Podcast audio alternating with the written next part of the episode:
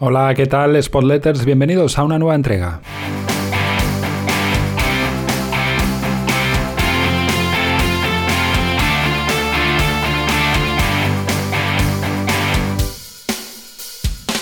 En esta ocasión va a ser eh, más breve que las últimas y más cercana a la duración que me gustaría que tuviera cada una de estas entregas. El Flash Sport Letter así nació para ser breves y hoy quería destacar la correlación que existe entre el tener más o menos posesión y el peligro que genera en la puerta rival el Sporting.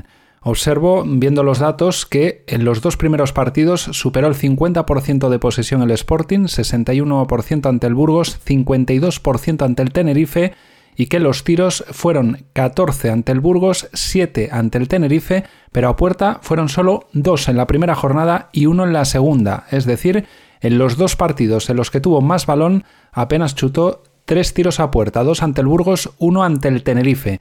En cambio, en los otros tres encuentros, ante el Mirandés 47% de posesión, ante el Girona 36% y ante el Leganés 45%. Y los tiros a puerta fueron 7, 6 y 5. En cuanto a tiros totales, 20, 15 y 14.